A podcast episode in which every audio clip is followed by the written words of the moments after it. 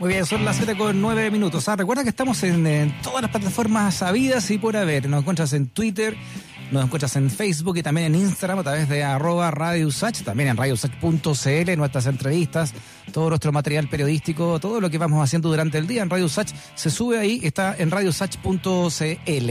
En, eh, también en aplicaciones tenemos, eh, las puedes buscar en Google Play y, también en Google Store. Entonces, todo eso lo puedes encontrar también, Apple Store, perdón, y Google Play. Puedes encontrarla para que también bajes la aplicación de Radio Usach y también estamos en Spotify, para que nos sigamos escuchando y viendo también en todas las redes sociales. Vámonos con nuestra siguiente entrevistada. Bueno, el último reporte entregado por el Ministerio de Salud del día de hoy dio cuenta que 369 pacientes se encuentran en estado crítico y 1.529 están conectados a ventilación mecánica invasiva, afectados también por el COVID-19. La situación en los hospitales de la región metropolitana es crítica y también se acentúa el colapso de los equipos médicos. Según testimonios recogidos por la periodista Alejandra Matus en el sector poniente, ya están frente al conflicto de elegir a quién ventilar, mientras aseguran que en las clínicas hay camas UCI y ventiladores mecánicos disponibles ¿ah? y que se informan como ocupados, fíjate.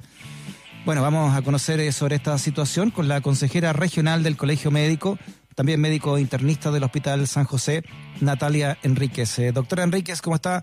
Bienvenida a Razones Editoriales. Hola, Freddy, un gusto poder conversar contigo y con los radioescuchas de la Radio Sach. Igual, eh, igual Natalia, primero saber cómo está la situación del Hospital San José. Hemos visto varias informaciones de prensa que indican que ahí puntualmente también la situación está bien complicada.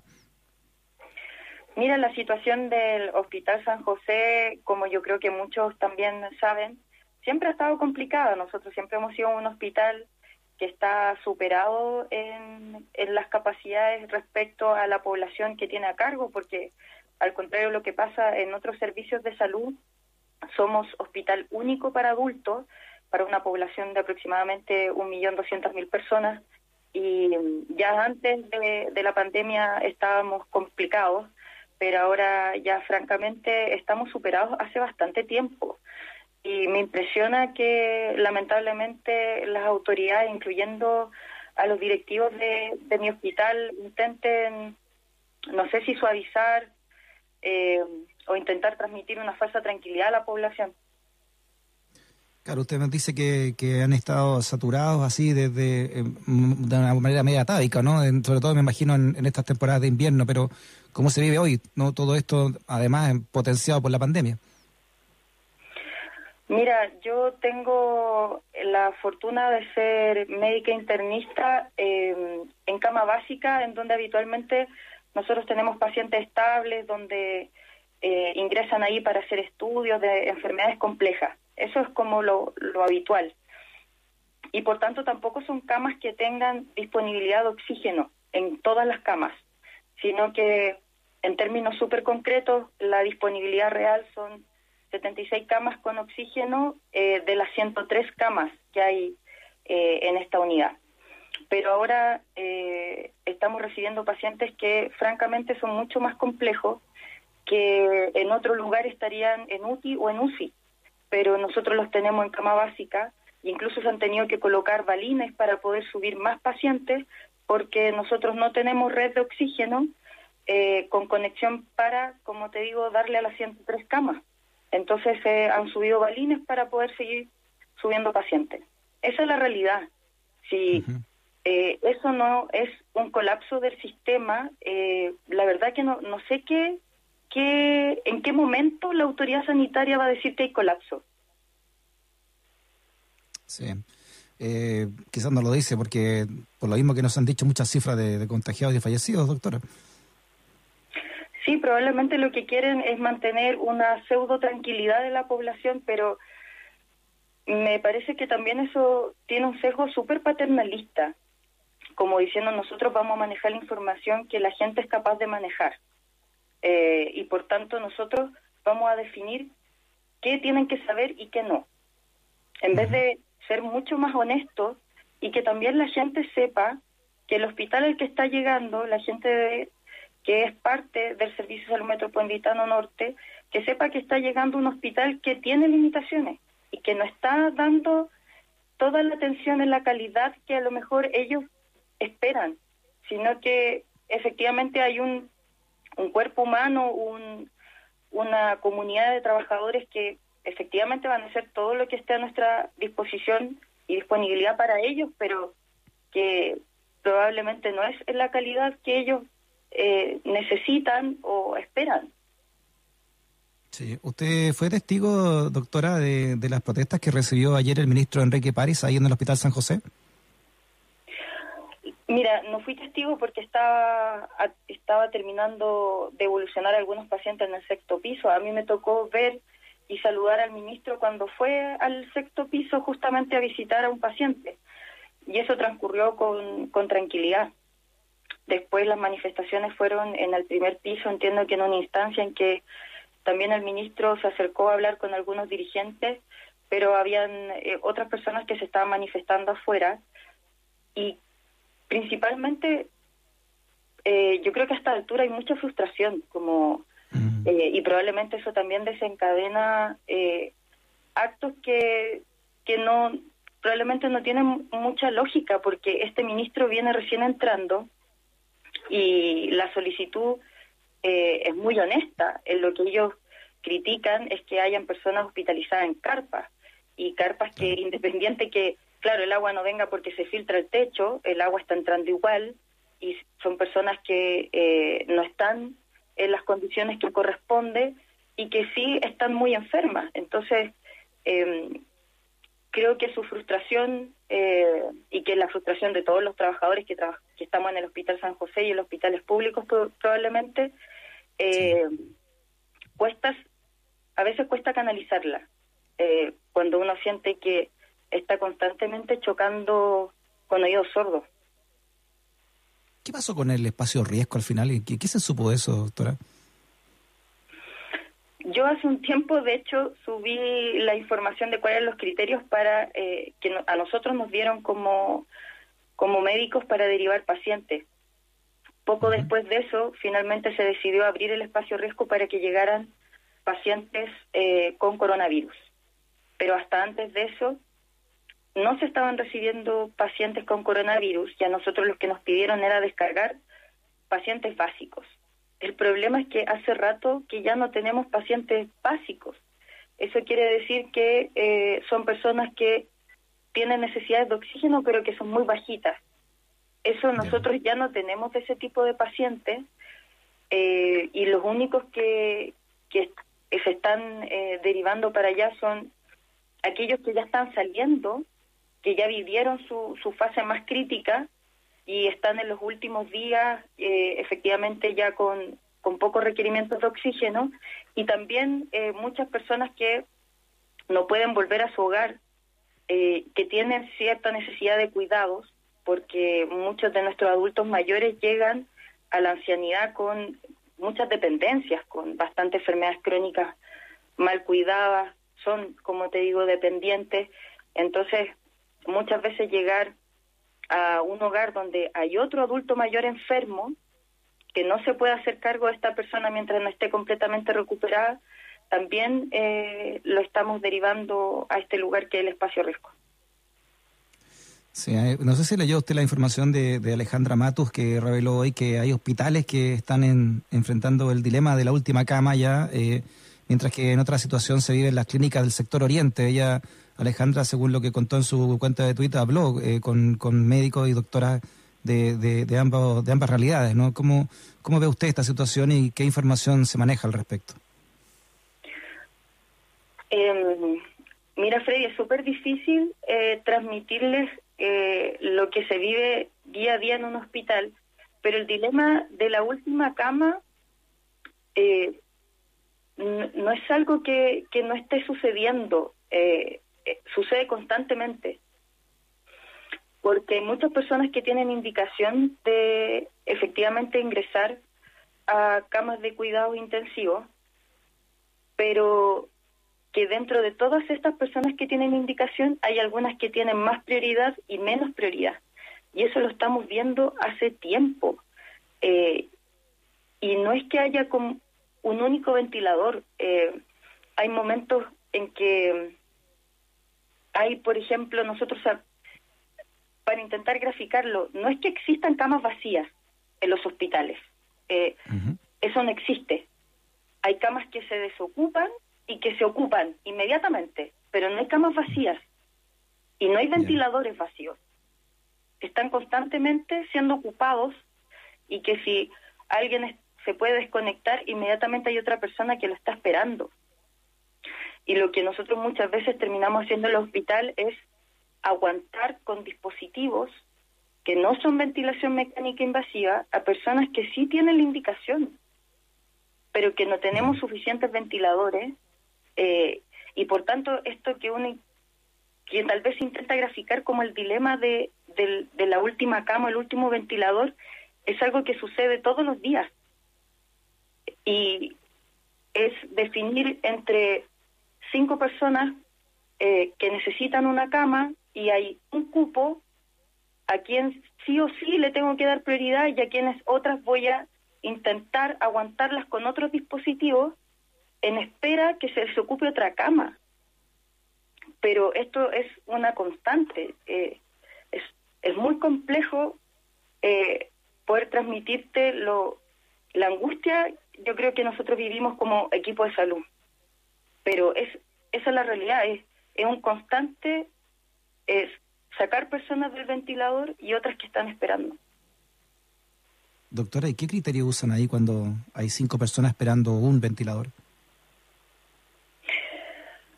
Eh, hay varios criterios. Eh, dentro de eso, efectivamente, la gravedad.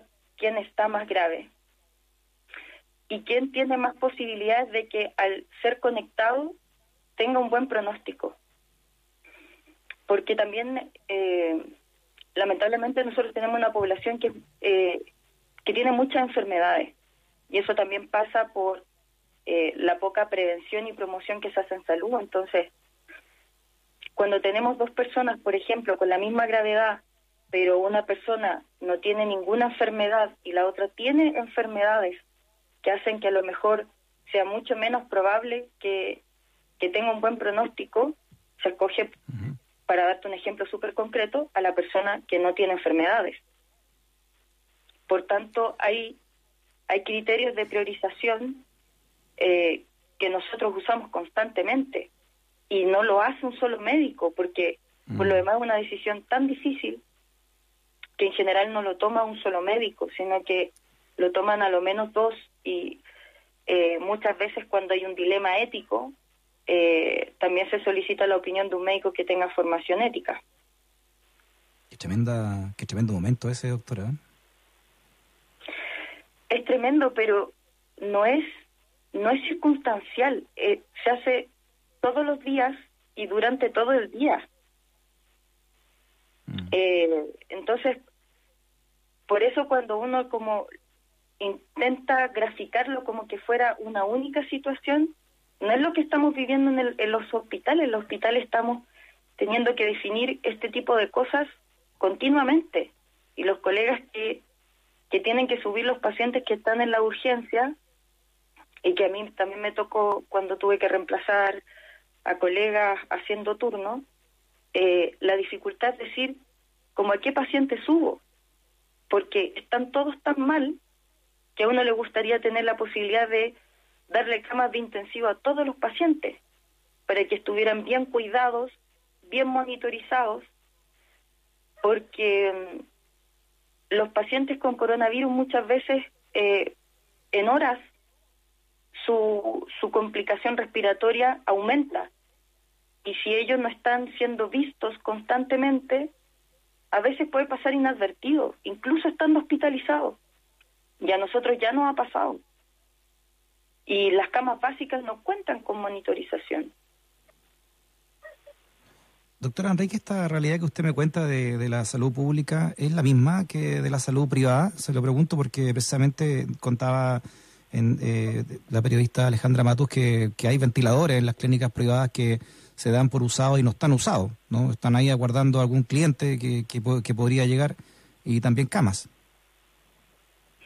Mira, yo pecaría de, especular si te digo que conozco la situación de, de lo que son las clínicas privadas, porque no la conozco, no es mi ámbito de trabajo. Pero la verdad no me parecería extraño que ellos guarden camas, porque ellos son salud privada. Por tanto, las personas son clientes y efectivamente como cliente yo podría exigir tener mi cama. ¿Y por qué se la voy a tener que ceder al sistema público si es que dentro de la lógica que nos han querido meter, siento yo, de que la salud es un bien de consumo? Entonces yo puedo ir y querer consumir mi cama. Claro, la salud dentro de la lógica que usted dice, ¿no? Del modelo, del, del sistema finalmente comercial. Claro, es que ese es, eh, ese es el origen. Eh, de esta forma de, sistema de salud. Por algo tenemos dos sistemas de salud. Eh, y que creo que esa es como la, gran reflexión que nos va a sacar esta pandemia. Está bien que un sistema de salud eh, no tenga sentido solidario, porque el sistema privado es un tiene una lógica de consumo. Y es por eso también que yo puedo ir y, y consumir cualquier tipo de salud y puedo exigir cosas, eh, porque es, la lógica que tiene, eh, que, está bien explícita por lo demás. Pero es eso el sistema de salud que necesita un país, o un país efectivamente tendría que tener la capacidad de asegurarle la mejor atención a toda su población y de manera solidaria. Claro, y si, si pensamos que el 80% se atiende la salud pública, ¿no? Ver, versus un 20% que está en el sistema privado, ¿no? Claro. Eh, yo me incluyo, yo estoy en el sistema privado. Eh, yo también. Pero por eso lo encuentro además muy injusto. Sí, es, es, que creo que esta situación de pandemia también nos, nos hace cuestionarnos estas, estas lógicas que probablemente nosotros asumíamos que están aseguradas, como que eh, yo me siento seguro que si yo voy a un, eh, a un hospital o una clínica, yo voy a tener cama y voy a tener todos los cuidados que necesito. Eso, eso no estaba en duda. Ahora sí mm. hay una duda. Y por tanto también surge eh, la pregunta de, bueno, eh, ¿corresponde que, que nosotros como ciudadanos tengamos esa duda en un ámbito tan sensible de la vida como es la salud y la muerte, creo que esas es como las preguntas que nos va dejando la pandemia. Y por último, doctora Enríquez, eh, ¿cómo están ustedes? No? ¿Cómo están el contingente de, la salud? Los que están ahí en servicio público, los que usted ve también diario diario del Hospital San José, doctoras, médicos, en, fin, enfermeras, kinesiólogos, todo, todo, ¿no? Paramédicos, los que trabajan ahí día a día. Mira, yo creo que otra de las cosas eh, que también nos ha hecho mirar la pandemia es la importancia de, trabajar como equipo de salud. Y, dentro de las cosas eh, bonitas que podría decir que tiene la pandemia, por, por extraño que suene, es que nos hemos acercado probablemente mucho más como trabajadores de la salud en entender que nos tenemos que apoyar entre todos, porque estamos todos sometidos a mucho estrés.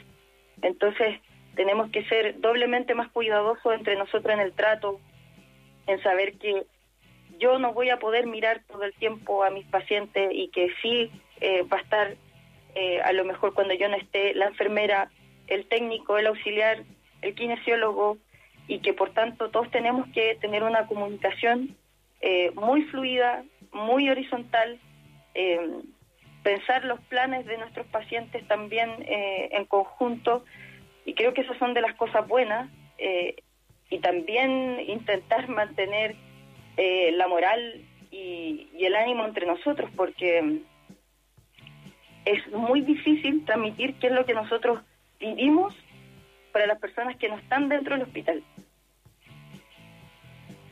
Sí, ¿cómo se, cómo se va de esto una vez que se llega a casa, doctora? Eh, complejo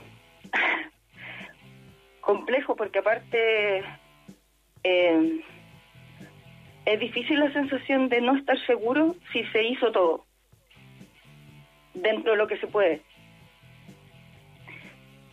pero igual hay que intentar mantener la salud mental.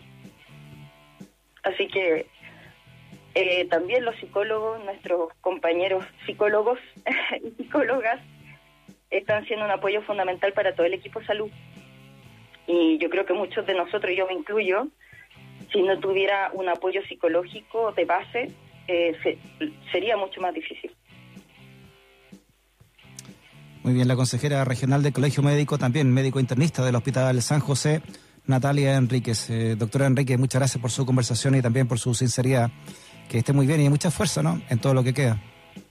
Eh, gracias a ti, Freddy, y ojalá de verdad eh, logramos, logremos poder transmitir un poco más a la población de que efectivamente se cuide y que haga las cuarentenas y que sea mucho más solidario en evitar el contagio de otros.